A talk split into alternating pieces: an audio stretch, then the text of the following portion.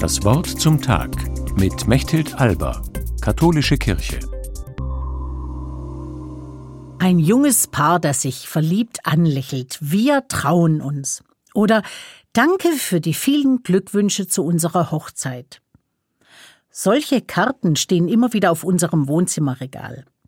Inzwischen kommen sie von der Generation unserer Kinder, die eben längst keine Kinder mehr sind, sondern junge Menschen, die ihr Leben miteinander teilen wollen. Sie haben Träume für ihr gemeinsames Leben, wollen miteinander etwas schaffen, eine Familie gründen, ihre Ideale verwirklichen. Ich spüre die positive Energie, die davon ausgeht, und freue mich mit ihnen. Ich denke auch zurück, wie war das bei meinem Mann und mir, als wir geheiratet haben? Mit welchen Träumen sind wir damals gestartet? Und was davon konnten wir verwirklichen?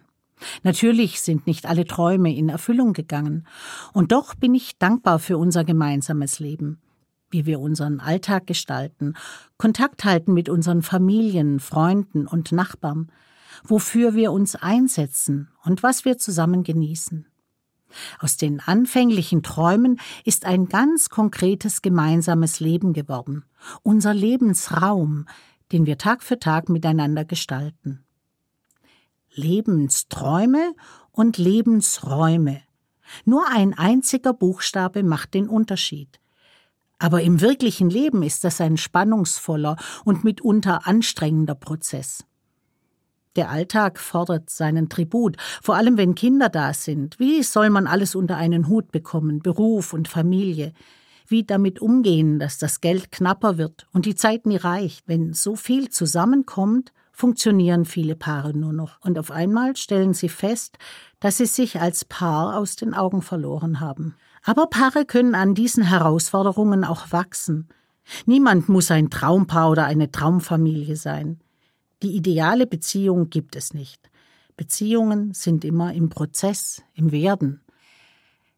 Wenn zwei einander schätzen, was jedem möglich ist, und mit Gelassenheit und Humor lernen, den anderen so zu nehmen, wie er ist, ohne ihn ständig verändern zu wollen. So wird die Beziehung geerdeter und reifer. Von der katholischen Kirche gibt es übrigens eine Aktion, die genau dazu passt. Sie heißt Sieben Wochen Lebensträume. Wer sich anmeldet, bekommt von Aschermittwoch bis Ostern sieben Briefe. Im besten Fall liest man die Briefe zu zweit.